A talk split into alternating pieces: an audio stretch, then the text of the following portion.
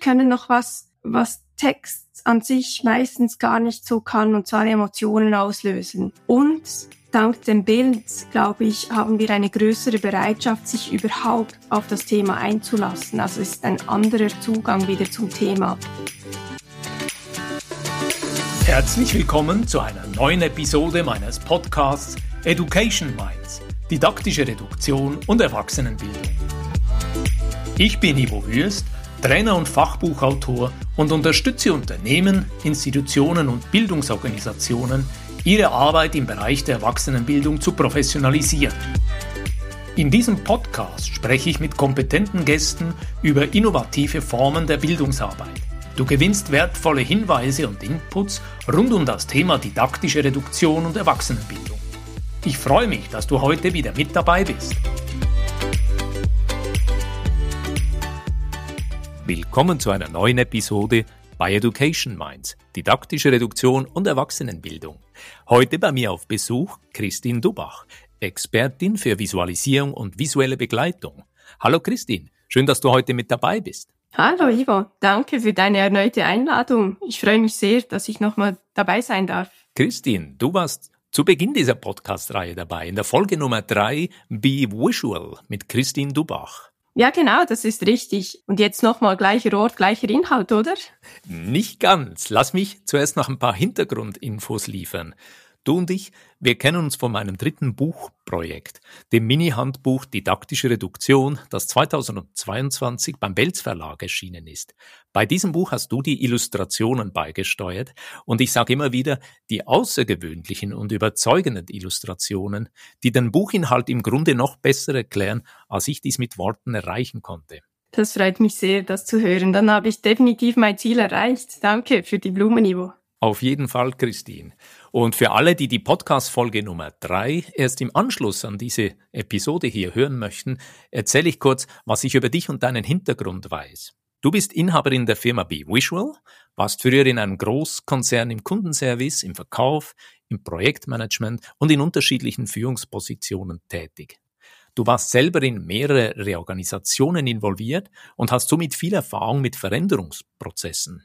Zudem hast du deine Masterthesis zum Thema visuelle Begleitung in Veränderungsprozessen geschrieben. Mit B-Visual begleitest du nun unter anderem auch Firmen und Organisationen, wenn es darum geht, ihre Vision, ihr Leitbild oder ihre Strategie zu visualisieren. Und last but not least, du lehrst an verschiedenen Hochschulen das visuelle ABC, das Denken mit dem Stift, die Übersetzung von Wort in Bilder und wie Menschen, die angeblich nicht zeichnen können, nach bereits wenigen Sessions selber aktiv werden können.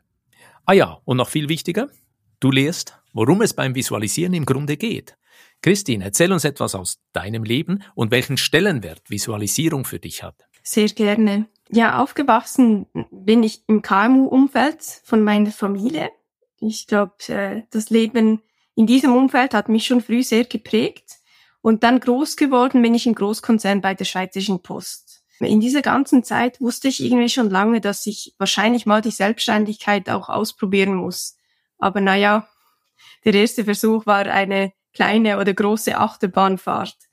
Und trotzdem bin ich jetzt genau dort, wo ich unbedingt sein will. Und ich glaube, es hat es auch gebraucht, irgendwie diese Achterbahnfahrt. Ich möchte die, die ganze Reise nicht missen. Aber ja, was ich auch bei all meinen Weiterbildungen, zum Beispiel als Verkaufsleiterin oder dann vor allem auch im MBA an der Fachhochschule Nordwestschweiz hier in Basel gelernt habe, das kann ich eben nun auch tagtäglich beim Visualisieren einsetzen. Und vielleicht, um kurz noch auszuholen, ich habe schon früh mich sehr für Kalligrafie begeistert. Ich habe immer super tolle Spickzettel geschrieben, natürlich nur geschrieben. Und ja, von dort an war für mich klar, es gibt da so eine magische Verbindung zwischen Hand und Hirn. Und als dann noch das iPad ins Spiel kam, ich glaube, da, da hatte man mich ähm, und ich hatte das richtige Tool, um wirklich mit dem Visualisieren zu starten. Das heißt, es hat dich früh gepackt und dann, als die Elektronik, die Technik da war, hat es dich erneut wieder gepackt.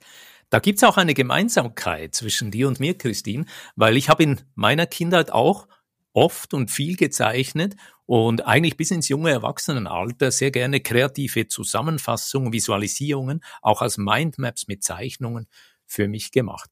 Und inzwischen bin ich ja gut 25 Jahre als Trainer unterwegs und benutze trotz Leinwand, digitalen Boards oder Online-Konferenzen auf Zoom oder Teams immer wieder gerne richtig klassische Visualisierungsmöglichkeiten auf dem Flipchart oder einfach einem weißen Papier. Lass uns mit der Frage einsteigen, Christine, was verstehst du unter Komplexitätsreduktion mit Visualisierung? Sehr gerne. Ja, man sagt, glaube ich, Albert Einstein nach. Er habe mal gesagt, wenn ich mir etwas nicht vorstellen kann, dann kann ich es auch nicht verstehen. Und ich finde diesen Satz unglaublich wertvoll und ich würde ihn unterschreiben, aber auch natürlich ein bisschen umformulieren und sagen, wenn ich etwas nicht visualisieren kann, dann habe ich es einfach noch nicht verstanden. Und im Grunde genommen geht es genau darum. Es geht darum, komplexe Inhalte, Zusammenhänge, Prozesse so zu visualisieren, also eben auch zu reduzieren, dass sie verstanden werden können. Und dies sowohl vom Sender als auch vom Empfänger. Ich glaube, erst durch das Bildliche schaffen wir es, die Inhalte eben sichtbar und diskutierbar zu machen. Und dank diesen guten Dialogen schaffen wir es, es zu begreifen. Du hast den großen Einstein zitiert. Ich bin ein Bewunderer von seiner Biografie, von seinem außergewöhnlichen Leben, von seiner Persönlichkeit. Und ich verwende in meinen Trainings zur didaktischen Reduktion auch manchmal ein Zitat, das auf ihn zurückgeht, nämlich das Zitat, wer es einem Sechsjährigen nicht erklären kann, hat es selber noch nicht verstanden. Christine, ich möchte von dir hören, da draußen gibt es ja auch Leute, die ein bisschen kritisch sind beim Thema Komplexitätsreduzierung. Und ich selber verwende darum auch seit Jahren lieber den Begriff Komplexitätsbearbeitung. Wie siehst du das? Wie stehst du zum Thema Komplexitätsreduzierung? Wie gehst du konkret vor? Hm, seitdem ich nun selber auch auf der anderen Seite stehe, also auf der Seite der Lehrpersonen, weiß ich natürlich erstens mal, wie viel Aufwand darin steckt, Inhalte wirklich so aufbereiten zu können, dass sie dann auch verstanden werden. Und grundsätzlich in all dem, was ich tue, ist es mir ein unglaublich großes Anliegen, die Menschen zum Nachdenken und zur Reflexion anzuregen. Es geht darum, die richtigen Fragen zu stellen. Davon bin ich überzeugt. Also nicht immer einfach nur die richtigen Antworten zu wissen oder die richtigen Antworten abzufragen, sondern zu schauen, stellen wir uns auch wirklich die richtigen Fragen. Und das Nachfragen vor allem, das ist etwas, was wir leider verlernt haben. Ich glaube, Kinder können das unglaublich gut. Ich weiß, es kann auch nerven, aber ich glaube, wenn jemand immer wieder warum, warum fragt, bis er es begriffen hat, ich glaube, das ist ein unglaublich wertvolles Instrument. Und ja, ich glaube, genau aus diesen Gründen ist alles, was ich tue, auch in meiner Selbstständigkeit, meinem eigenen Warum ausgerichtet. Ich will Dialoge verbessern, Reflexion fördern und dann auch eben Veränderung anstoßen. Ich glaube, das würde ich gern allen auf den Weg mitgeben. Das ist ein wertvoller Impuls, Christine. Wir haben ja heute, als wir unser Gespräch vorbereitet haben, kurz über das Buch, wo du die Illustrationen beigesteuert hast, ausgetauscht. Und dort auf Seite 16 gibt's ja diese Zeichnung zur Handlungsfähigkeit. Und sehr oft in meinen Trainings gebe ich auch den Teilnehmenden mit, die in der Berufsbildung arbeiten, die in der Weiterbildung arbeiten, dass ich sage, es geht im Prinzip darum, die Lernenden zu einer reflektierten Handlungsfähigkeit zu bringen. Und wenn du hier quasi als Übersetzerin in die, in die, visuelle Sprache arbeitest und unterwegs bist, ist das natürlich eine wunderbare Ausgangslage, dass du sagst, es geht darum, Brücken zu bauen, es geht darum, Verbindungen zu ermöglichen, es geht darum, Dialoge zu verbessern.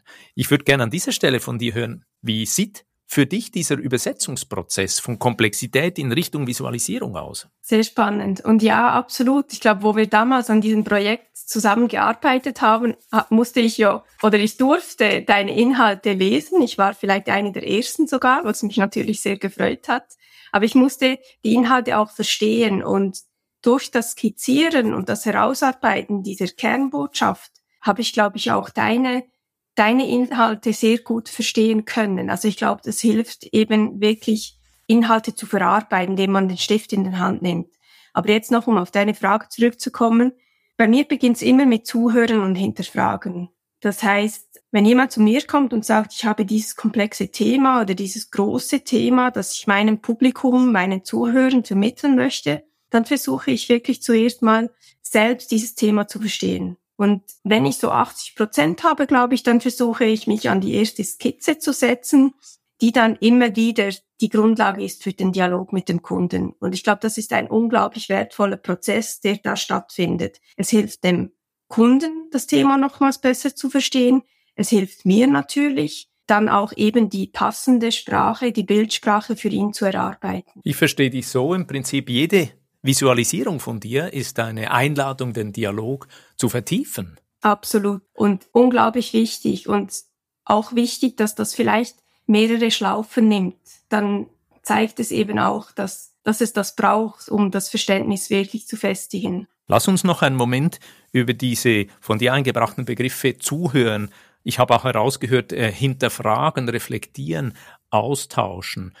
Im Kontext von Veränderung denke ich auch, das ist ja zentral, dass man sich überhaupt mal versteht, was die Ausgangslage ist. Vielleicht kannst du das noch ein bisschen ausführen. Warum ist dir das so wichtig, dass man zu diesem Thema Verstehen ausführlich miteinander arbeitet? Genau, sehr gerne. Ich glaube, das hat auch sehr viel mit meiner eigenen Selbstreflexion zu tun.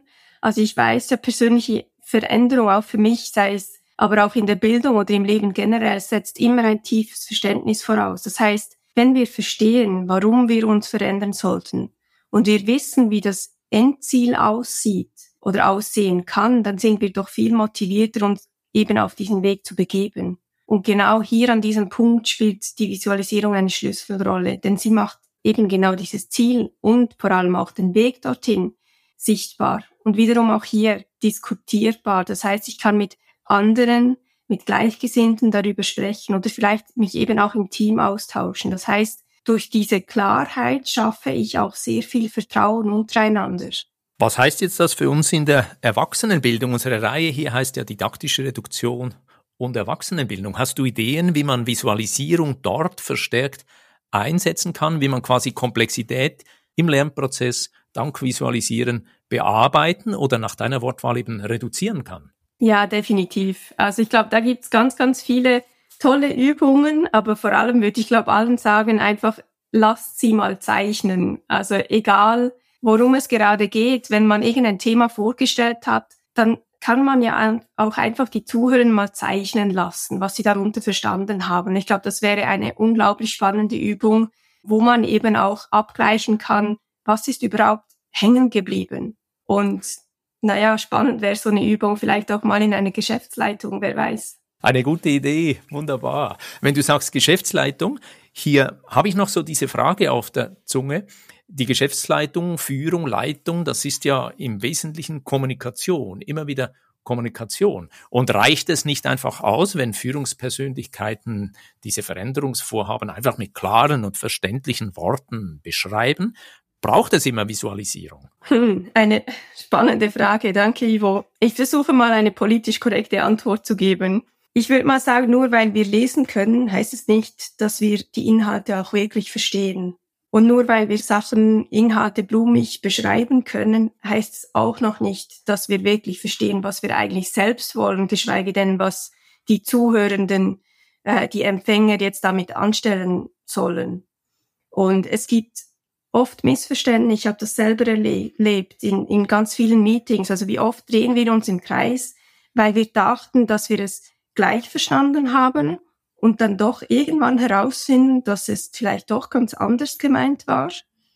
Und ja, oft sprechen wir in Meetings, wie gesagt, so aneinander vorbei. Wir spüren es irgendwo in der Bauchregion, aber leider steht viel zu selten jemand auf, geht an den Flipchart und zeichnet etwas, was er gerade verstanden hat. Und wenn das eben dann passiert, dann ist es für mich so ein magischer Moment, weil oft steht dann plötzlich noch ein Kollege auf, der zeichnet irgendwas dazu oder der referenziert irgendwie auf etwas auf dem Bild. Also es entsteht plötzlich ein gemeinsames Erarbeiten an eben diesem, diesem einen Bild. Du, das ist ein Schöne Situation, die du hier beschreibst. Geschäftsleitung, Flipchart, die Leute stehen frei auf, gehen nach vorne, vielleicht auch eine Situation von psychologischer Sicherheit, dass sie sagen, ich werde jetzt nicht ausgelacht, wenn ich hier was skizziere.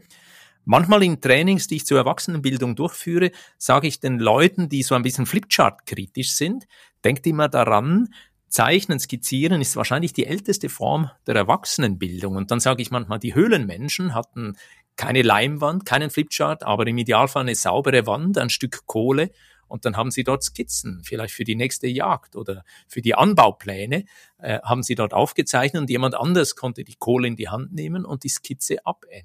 Absolut. Also ich finde das großartig. Ich würde gerne nochmal ganz zu Beginn zurückgehen, wo ich erwähnt habe, dass du eine Masterthesis geschrieben hast zu deinem Ansatz, Visualisierung in die Arbeitswelt, in die Organisationen zu tragen, die Kommunikation, die Dialoge mit Visualisierung zu verbessern. Gibt es da irgendeine Schlüsselerkenntnis, die du aus dem Schreiben von dieser Masterthesis gezogen hast? Ja, definitiv, was mich natürlich sehr erfreut hat. Also meine Fragestellung damals lautete ganz konkret ähm, Success by Visualization, also kann die visuelle Begleitung die Erfolgschancen von Veränderungsprozessen erhöhen. Und die Schlüsselerkenntnis ist natürlich ja, das kann sie definitiv. Und mich hat damals das war wahrscheinlich auch der Auslöser für meine Arbeit. Mich hat wirklich erschreckt, dass scheinbar mehr als 70 Prozent von allen Change-Vorhaben, von allen großen Veränderungsprojekten scheitern oder eben zumindest keine wirklich sichtbaren Erfolge nach sich ziehen. Und visualisieren können dabei helfen. Ähm, ich bin fest davon überzeugt und ich würde fast behaupten, dass einige meiner Kunden dem zustimmen würden. Verstehe ich dich richtig? Aus deiner Masterthesis hast du für dich mitgenommen, Fokussierung, aber auch der Einsatz von erklärenden Visualisierungen, das hilft auf jeden Fall, Führungskräften die Kommunikation, die Verständigung beispielsweise mit Mitarbeitern zu verbessern. Absolut, das ist genau so. Und wie, glaube ich, vorhin auch schon mal erwähnt, es geht nicht alleine um das fertige Bild. Die Visualisierung ist das Ergebnis von einem manchmal auch relativ langen, aber sehr wertvollen und sehr erkenntnisreichen Prozess für alle, die daran beteiligt sind. Also es geht ja am Anfang um das, das eigene Verstehen, um das Sammeln, um das Aufbereiten der Inhalte und dann auch ganz stark natürlich um das Filtern. Und genau bei diesem Reduzieren passiert ganz, ganz vieles, vielleicht auch Unbewusstes. Das heißt, wir starten mit dem Verstehen und vor allem mit dem dann übersetzen in diese Bildsprache. Und oftmals, ganz von alleine auch, gibt es wie eine, eine Geschichte daraus. Und das ist dann dieser, auch wieder so ein magischer Moment, denn wenn ich eine Geschichte habe und ich habe die Bilder dazu, dann kann jeder diese Geschichte ja dann auch weitertragen. Und darum geht's ja. Ich möchte diese Geschichte in die Welt raustragen zu meinen Mitarbeitenden und vielleicht auch die gleichen Visualisierungen wieder benutzen. Und dann, das finde ich das absolut Schönste dann daran, wenn die gleichen Visualisierungen mit den eben gleichen Geschichten wieder weitererzählt werden. Ich verstehe dich so, Christine. Die Visualisierungen sind eine Art Einladung zum Dialog. Und das hat eigentlich ganz viel auch mit didaktischer Reduktion zu tun. Das heißt, wie können wir Stofffülle begegnen? Wie können wir Komplexität bearbeiten?